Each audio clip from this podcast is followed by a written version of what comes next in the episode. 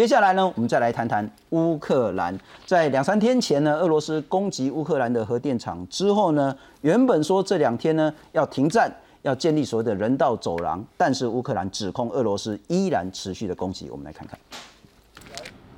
乌克兰首都基辅西方一公里外的斯托扬卡。一处货物仓库六号被俄军炮火击中，浓浓黑烟直窜天际。当天多个大城市都遭遇俄军猛烈攻势，第二大城哈尔科夫这处体育馆楼板都被炸穿，附近建筑几乎成了废墟。距离基辅二十二公里的伊尔平，人员撤离途中，俄军迫击炮就落在身边。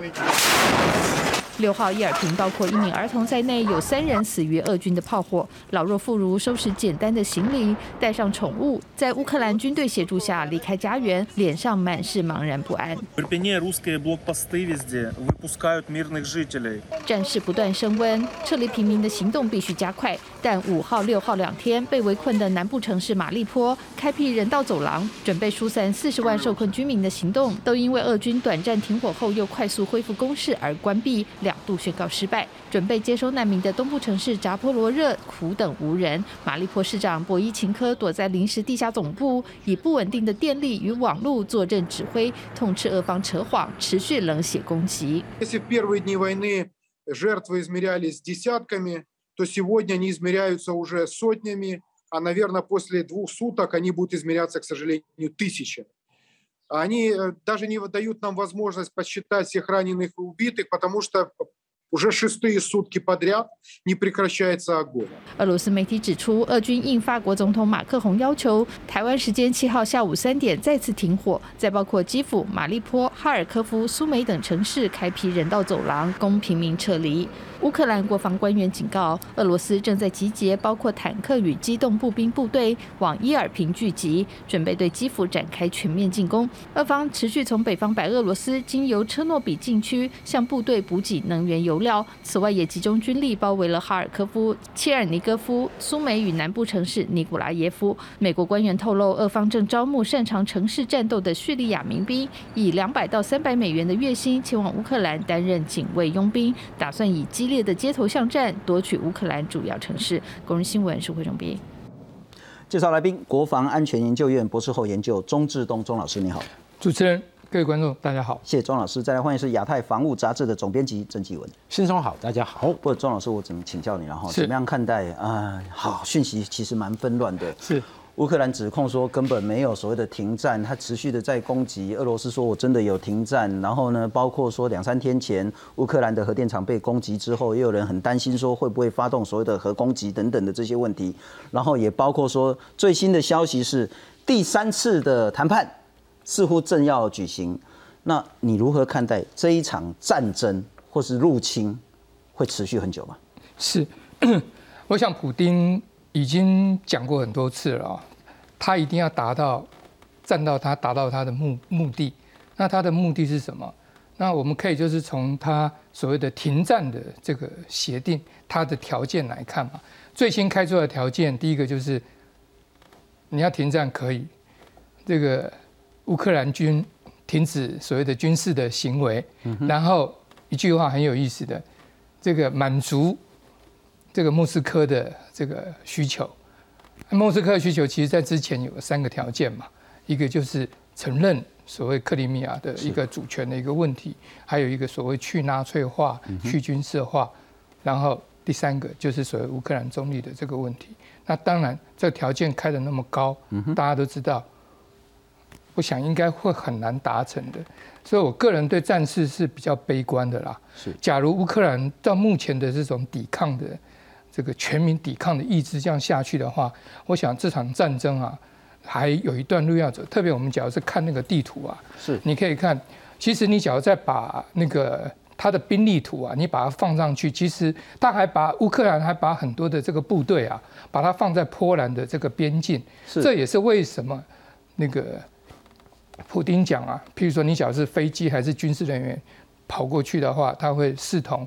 你等于是协协助乌克兰，他认为这是一种所谓的军事的这个行动。我总的来讲，乌克兰目前的这种战事啊，你只要是看他的整个兵力的这个部署啊，他并不寻求，似乎没有要寻求跟俄罗斯做决战。譬如说，打一场淝水之战，或者是二次世界大战的这种大不列颠之战，打一场决定性的战役，然后来跟这个这个莫斯科谈判。目前，因为你从他兵力，他现在是分散到所有的这个城市上面来做这样子兵力的这个部署。那在这种部署的这个状况之下，其实坦白讲，俄罗斯当然就是。只要他有耐心，也愿意付出这个代价，他就一个城一个城，各个这样子来把你来击破。那这种情形来讲，其实对基辅来讲是不是很乐观的？那也这也是为什么我想是说，西方的国家会一直希望能够尽快的把这个乌克兰总统把他撤退出去，是因为实际上面从纯粹从军事的这个角度上面来看，的确是不容乐观。其实有一点我想要特别要提醒。那就是现在打到现在才十二天而已，你想想看，大家现在都以当初这个普丁在说什么两天三天就要你对是当初是大他们有这样，我觉得你应该要再回去看他从掌权以来，从所谓的车臣战争是乔治亚、叙利亚内战以及所谓的克里米亚的这个危机之间，前面在克里米亚危机、乔治亚战争这些。都算是快，车臣战整整打了快十年。即使是最简，他大家觉得简单的这个那个克里米亚跟那个乔治亚战争，也差不多超过二十天以上了。那所以就是说，大家现在一开始就所谓的闪电，就好像是希望不要忘了这个乌克兰很大的，你就是说在特别他又没有所谓一个决战。跟这个是莫斯科要决战的这种战略军事战略上面来讲，俄罗斯部队只能一步一个城一个城一个城一个城的去拿，这当然要花时间。那所以在这时候，很多人的预期是说啊，俄罗斯啊，他现在没有这个马上，譬如说在一个礼拜之内来这个把那个乌克兰打趴，好像就是他就是完全是好像是个失败啊。我觉得。这样子的一个看法，其实也与事实不符啊。嗯哼，我觉得大家可能对俄罗斯的期待啊，的期待也可能太高。事实上面来讲，当然我们可以想，可以理解的，就是是说，或许不如莫斯科的一个预期很快，但是坦白讲，以乌克兰那么大，现在才打十二天而已。是，对，不。最近其实大家都有一个论述是说，如果是打持久战、打消耗战，恐怕是对俄罗斯、对普京非常的不利。但您不认为这个说法成可以成立？No No No，当然对所有的领导人来讲，发动战争最好的就是速战速决嘛。这所有人都希望是这样子。可是当然，假如战事不是像这样子的预期的话，那也就是。我我想应该像普丁他们在做规划的时候，应该也有所谓的这种 Plan B 啦，就是所谓假如真的战况不如那个所谓的速战速决，当初大家期待的很快的时间结束的话，是是。换句话说，假设乌俄战争打个一年八个月。普丁也会持续打下去。那当然，我这也是为什么我一开始举车臣战争。车臣不要忘了，从一九九九年打到二零零九年。所以我是说，大家要对俄罗斯不要低估了普丁啊，特别这场战他输不起。国际的经济制裁无法阻挡他打持久战的这个意志。当然了，他在打车臣战争的时候，整个国际的情势跟现在的状况是不一样的。不过总的来讲，不客气的讲，假如经济的制裁能够有效的话，在克里米亚战争的时候，在危机的时候，西方国家当然那时候的的所谓的强度跟广度跟现在是不一样的。不过我个人还是持保留的一个态度。主要的原因是为什么？大家不要忘了看联合国的这个投票，中国跟所谓的印度，特别是印度，我前几天才看到新闻，印度同意所谓印度的卢比跟货币可以跟这个俄罗斯的这个货币做交换。所以总的来讲，我想应该是今天还是昨天吧，普丁也讲，面对所谓的国际的。这种制裁跟国际的这种孤立，西方国家企图采取的这种方式，世界还很大，言下之意，这世界也不是说只有西方世界国家。那么假如看联合国的投票的话，有三，我记得好像三十五个吧，是，就是所谓的反对加弃权全部算起来。嗯哼，那坦白讲。西方国家也不是铁板一块，当然我们必须要讲，现在整体的这个情势啊，当然就是说国际上面的这种舆论上面是站在所谓乌克兰这边，可是。军事这种东西是非常非常现实，这不是说同情能够来解决。是现在乌克兰所面临的所谓的军事的一个危机的。显然，钟老师对这场战事还是比较悲观。但我请教一下纪文，我们赶快整理一下，然后依据的还是美国智库战争研究所的资料。三月六号的资料呢，其实俄罗斯呢占领了相当多的城市。对。不过乌克兰讲说他没有占领，我们其实还在持续的抗战当中。然后，那包括基辅，那我们先前说绵延六十几公里这个部队呢，其实还在外面虎视眈眈。然后第二大城哈尔科夫，然后南方的赫尔松，然后再加了一个马利坡等等的。那前两天呢，核电厂也被攻占了，而且好像也不止这个核电厂。我还是想请教两个重要的讯息，一个是在基辅外面的这个部队。看起来呢，似乎已经有所准备，啊，准备已经好。第二个，我们一开始也有讲说，中国呢要求中国所有的一般老百姓呢立即撤离乌克兰。对，大家会说会不会发动一场总攻击？其实发动一个大型的或者大规模的攻击，它是有种种迹象。当然是中国大使馆这样的预警，要求撤出是一个迹象。毕竟中俄之间它是战略。这个协作伙伴是相关的讯息应该沟通很多，哎，那另外一个就是他这几天这个乌克兰和俄罗斯一直针对所谓的人道这个救援开放走廊，其实俄罗斯目的就很简单，把你的老百姓大量出去，我就可以发动大规模攻击，歼灭你的乌克兰部队，哎，这是这个普京说的，我要这个呃把你的去军事化作为我这次行动重要的目标，因此。乌克兰的部队，包括装备、包括设施，从开战以来到现在，都是他积极打击的一个重要的标的。是，哎，那当然，可能很多人说，哎，俄军感觉好像近期好像这个很多车队啊，绵延多少一直不动。我其实看着这张图，大家就可以知道，这些俄军是在待命集结的状态，他还没展开。嗯哼，他一定是搭配后续的一个攻坚行动，在做战术的散开或者。朝一个主攻方向攻击是哎，那呃，而且这几天虽然俄罗斯在地面的作战里面好像这个进展不大，但我们必须说，它空中的攻击还是持续的。是，而且截至目前为止，我认为乌克兰的空防体系应该基本被瘫痪，或者整个被破坏。那这个原因很很容易理解，就是乌克兰它的整个防空体系和俄罗斯其实是通的。很多重要的像防空系统，哎，这个雷达根本就是前苏联体系沿袭到现在，因此对俄军来讲，他要干扰这些武器，他知道这些武器的性能，哎，甚至你相关的战法战术他都熟，是，因此要压制他们，过去以来也确实是俄军攻击的目标。因此哦，这几天有一个重要的讯息，这个新闻我们注意到，就是呃，北约针对说如何军援这个乌克兰飞机。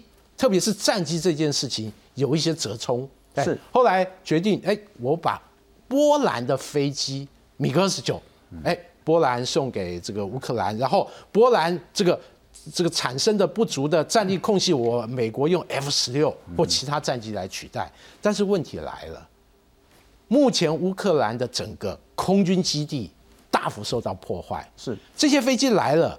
你的油库、弹药库、你的维修设施、跑道接受到大规模破坏，你怎么去运作这批飞机？因此这几天，普京有一个弦外之音警告，就是警告波兰和罗马尼亚，如果乌克兰的飞机从你这个地方发起攻击，或者你在某个部分协助这些飞机作战，你就视为和我俄国宣战。OK，哎，他主要讲这句话，他的用意就在此。因为就俄国的盘算，整个乌克兰空军和防空体系已经被摧毁。近期为什么好像很多俄国飞机被击落？哎，包括一些这个攻击直升机啊、运输直升机，甚至俄罗斯最先进的像苏三三十这个战机，还有苏三十四战轰机，那多架被击落。哎，其实你看这些飞机执勤，包括这个遗漏的弹药，就知道俄罗斯毕竟不像美国那么财大气粗，他没办法用美国这种大量运用精准导引武器，是什么这个卫星导引啊，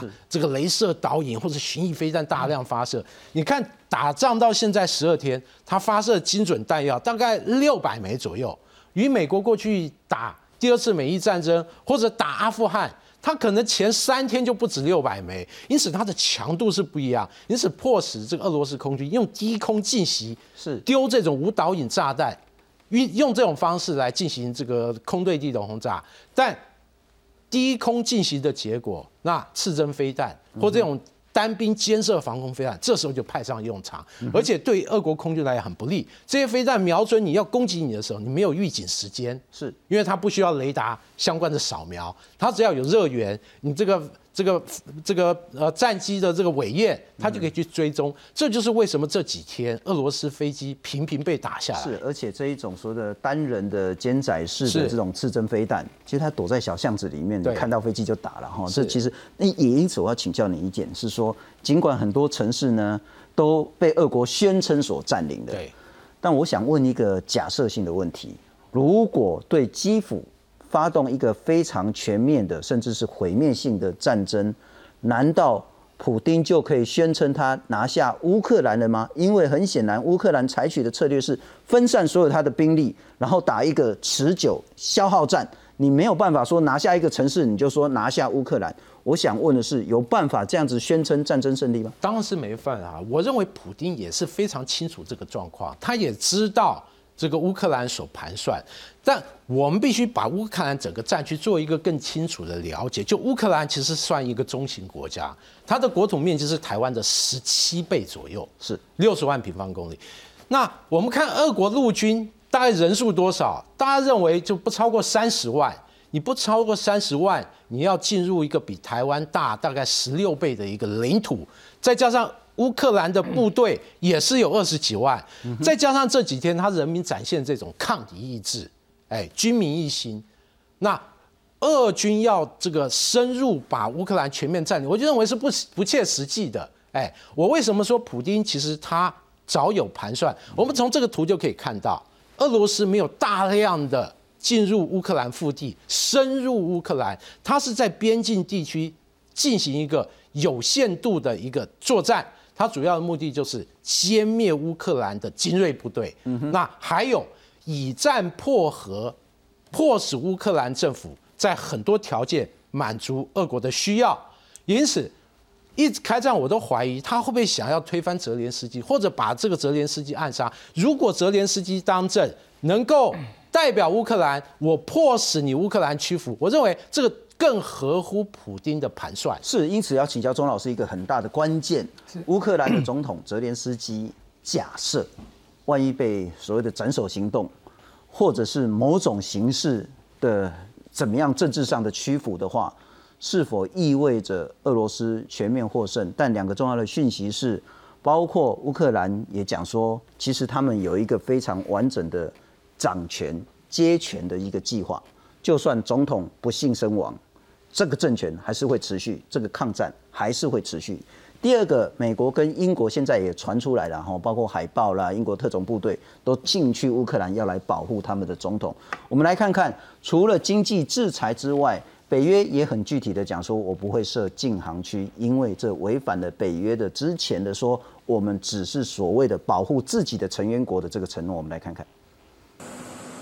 美国国务卿布林肯这趟为期六天的欧洲行程，涵盖比利时、波兰、摩尔多瓦以及波罗的海三小国。他马不停蹄地在六号抵达立陶宛，继续凝结各界支持乌克兰的工作。布林肯当天稍早在摩尔多瓦访问时，成就北约成员国波兰如何提供战机给非成员国乌克兰一事，表示正在积极研究当中，同时也在考虑禁止进口俄罗斯石油，以及将俄军的入侵定为战争罪行。You've seen the response that we've helped to mobilize around the world to Russia's aggression against Ukraine. Uh, whenever and wherever that aggression might appear, uh, we will uh, we will do the same thing. 乌克兰外长库列巴五号在乌克兰与波兰边界短暂的与布林肯会晤后。 对外称俄罗斯的石油闻起来有乌克兰人的血腥味，强烈呼吁国际社会共同抵制。At that meeting, I outlined the next steps we insist on. They include, among others, banning Russian Sberbank from SWIFT, closing European ports for Russian ships, closing access of Russia to cryptocurrency, and stopping purchases of Russian oil. 美国人是最大的石油消费者。二零二一年的数据显示，美国每个月从俄国进口超过两千零四十万桶原油，占一台燃料进口量的百分之八。制裁俄国石油的消息一曝光，国际油价就冲到近十三年来的最高点。欧盟与德国至今对此便持反对立场。另一方面，英国首相强森办公室宣布，继日前的两亿九千万美元援助金之外，还将在追加资助乌克兰一亿美元现金，以协助执政当局维持在暂时的正常运作。这笔钱将用在社会福利、退休金以及公务员的薪水等方面。公司新闻王慧文编译。不过，周老师先请教，就是说我们完全知道说这已经是极大的人道灾难，已经有数百甚至逾千的平民已经不幸死亡，更有几千的兵人员已经死掉了。可是我还是想问，到目前为止十二天，乌克兰展现出来的抗战意志是让人家非常敬佩的。而这个意志是否可能支撑乌克兰得到最后胜利？是否能够得到最后的胜利？我觉得这还是要看战场的这个战况的这个延续。其实克劳塞维兹早就有讲过哦，部队我们作战啊，其实有三个首要的一个目标。一个刚才呃郑兄讲的军队嘛，我消灭你的军队，是让你没有还手的余地。第二个就是我占领你重要的这个城市，关键的城市，打击你的士气，抵抗的这个士气。还有就是说这个这个整个的这个作战的这种影响。当然第三个是刚才主持人提到的政府，我把你的政府瘫痪掉，你没有群龙无首的话，当然这个。守的意思并不是说是一个人，是我想这时候是一个组织，这也是为什么我想乌克兰政府他现在已经有意识到，这个就算是总统被杀了，他们还有 Plan B、Plan C，甚至于就是不止在国内还是在国外，甚至于就是说，是不是？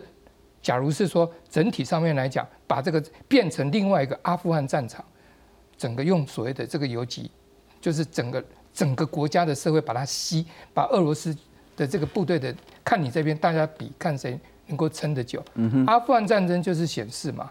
当然，我刚才举的车臣的这个例子是这个赢的一个例子。当然，输的例子就是阿富汗战争就是最明显的嘛。是你撑到最后你不行了，可能当然这时候像国际的制裁，可能现在时间还太短，你可能它整个所产生的这个影响力，你可能现在还没有看到。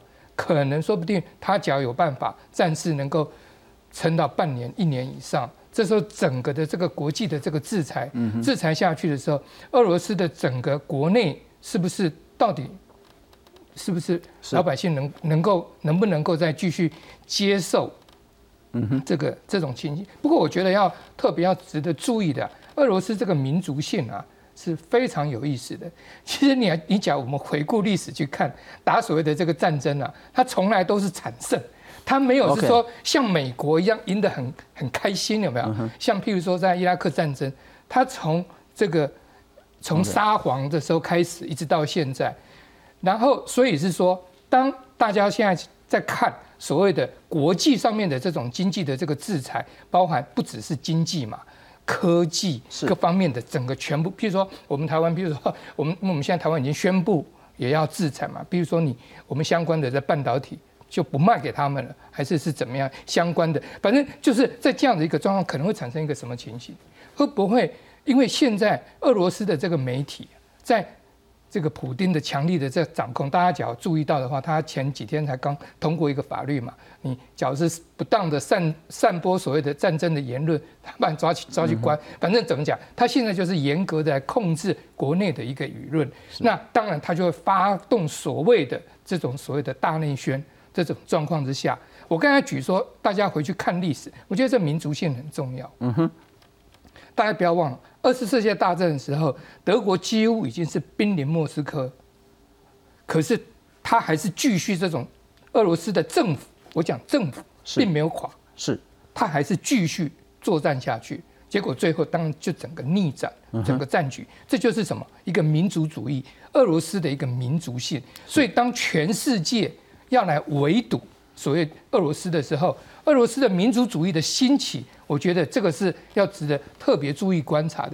而且大家现在说，现在有说哦，要甚至于说要禁运禁航，要来封锁它，这就让我 这就让我想起啊，这个地缘战略里面的这个所谓的心脏这个。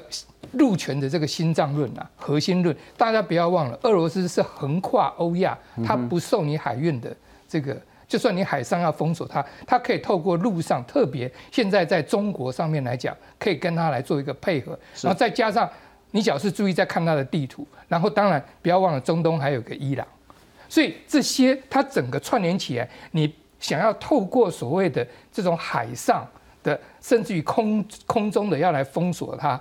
要来禁运，不要忘，它是处于所谓的地缘战略的这个陆权的心脏论，它可以透过陆上跟中国、跟伊朗、跟其他的这个国家做相连接。是，所以，假如是说西方国家觉得是可以像对付北韩这样子来对付俄罗斯，我觉得是稍微乐观了一点。了解，我请教一下纪文了哈。当然，我们也看到说，呃，分别在经济上确实力道很大。